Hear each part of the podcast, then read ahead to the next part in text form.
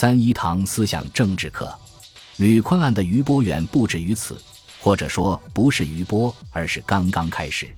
未央宫前殿里，太皇太后、皇帝在倾听王莽上奏。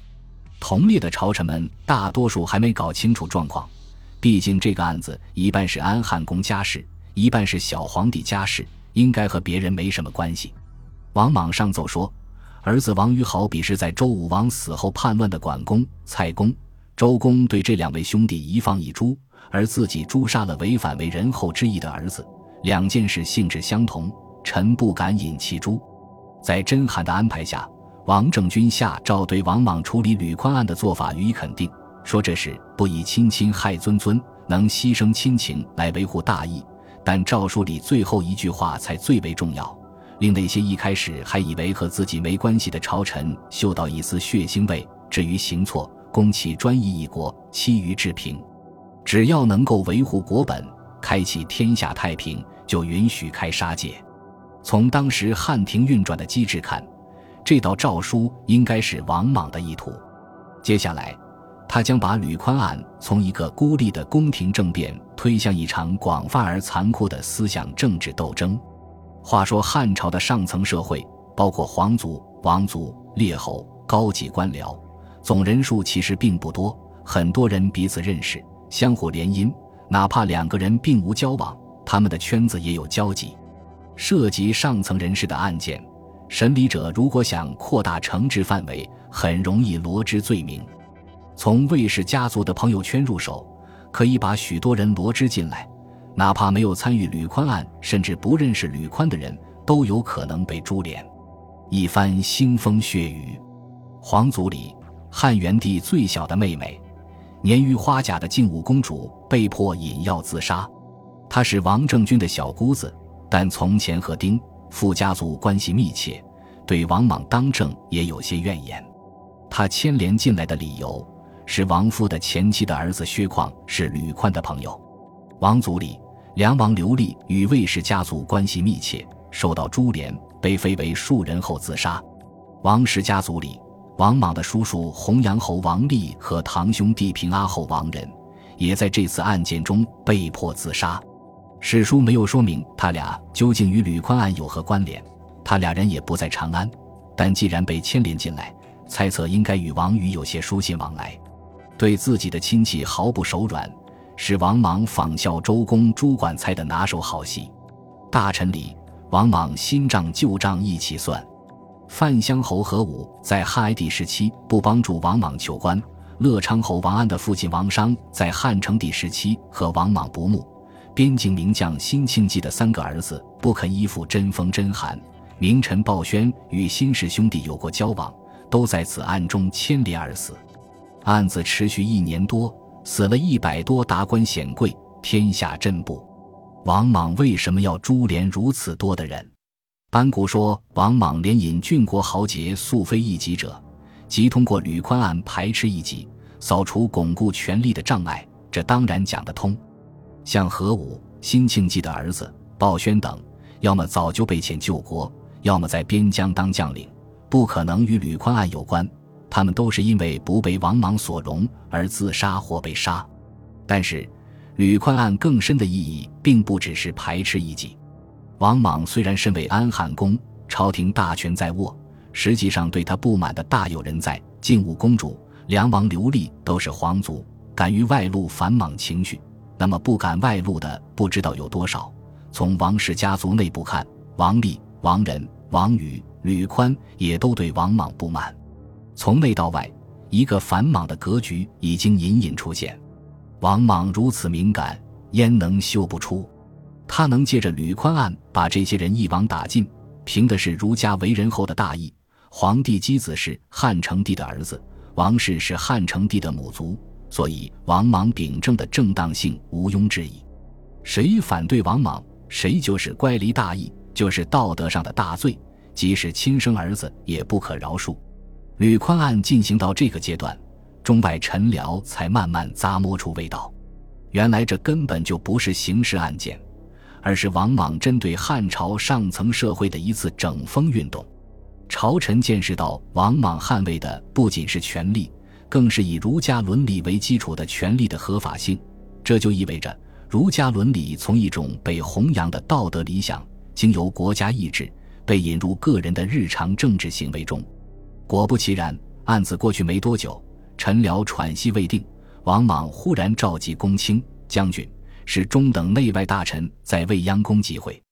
由据说很懂礼仪的少府宗伯凤给大家上一堂政治课，讲解为人后之意。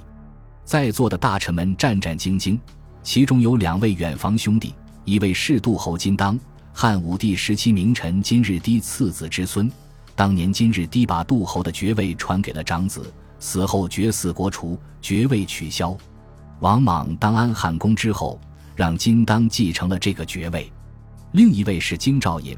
都城侯金钦，今日低弟弟金伦的后代，和金当的情况类似，爵位是祖父金安上的。金安上把爵位传给了长子，长子死后爵嗣国除，爵位取消。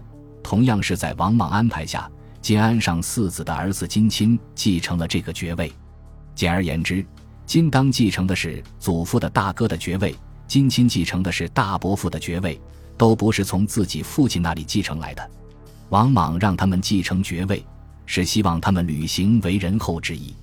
孰料金钦身为京兆尹，皇帝伴读，自认是重臣，在课堂上谈感想时，说了另外一番话。大意是：金当的爵位虽然是从祖父的大哥那里来的，但最初是曾祖父的爵位，所以这个不属于为人后。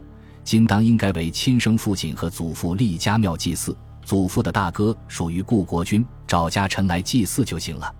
这一番话一出，正好被一旁的甄邯听见。他当庭站出来，淋漓尽致发挥了他主机段的才能，大声斥责金钦：“今天大家来这里上课，是来领会为人后之意的，你却在这里教唆金当为亲生父祖立庙，而不为礼仪上的祖先立庙，分明是你也只想给自己的父亲立庙，公然对抗公序良俗。”甄嬛用了一长串形容词，在伦理上宣判了金钦的死刑。进退一言，颇惑众心，乱国大纲，开祸乱源，污祖不孝，罪莫大焉。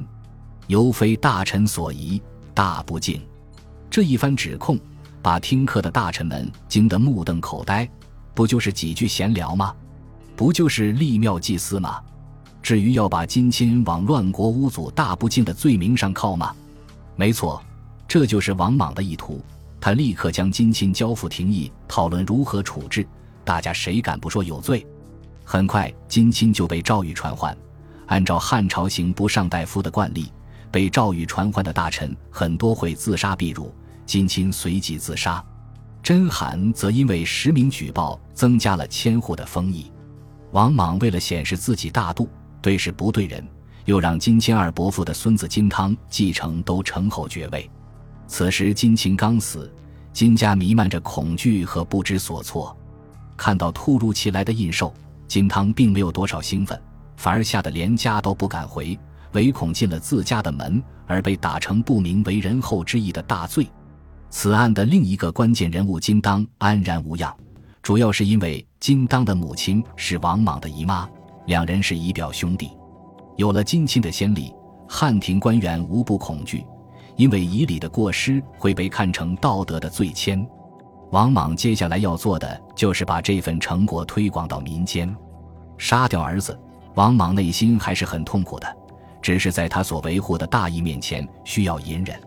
于是他亲手撰写八篇诫子书，颁行天下，由学官教授，其教学重点等同《孝经》。天下谁能背诵这八篇书，名字就会被列入官部。将来举孝廉选人才时优先录用，这种做法在后世一些皇帝那里比较常见，比如朱元璋、康熙、雍正都做过类似的事情。但王莽是第一个，他以极大的虔诚和想象力，将君主的德位统一从孔子的理想变成了某种现实。至此，吕宽案已演变成直达汉朝最基层的思想运动。王莽将为人后这种儒家政治理想不仅付诸公共事务，也推进家庭和私人领域，使得天下对儒家伦理的尊崇更加蔚然成风。只是，原本从私人和家庭中自然萌发的这一儒家伦理，成为帝国的意识形态被反过来强制灌输到家庭和私人领域时，味道还一样吗？吕宽案期间，有个年轻人叫做冯蒙，从北海郡来到长安太学学习，恰好目睹了血流成河的场景。他发现，在儒家纲纪的名义下，王莽所做的反而是杀害皇族、杀害亲人、杀害儿子等违反三纲的勾当，还得到了天下人的赞赏。这就说明天下道德已经沦丧，大乱将至。于是他把冠冕挂在长安城青门上，表示信仰破灭，回了北海老家，带着家属乘船经海路去了辽东避祸。走之前，他留下一句话给友人：“三纲绝矣，不去或将及人。”本集播放完毕，感谢您的收听，喜欢请订阅加关注。主页有更多精彩内容。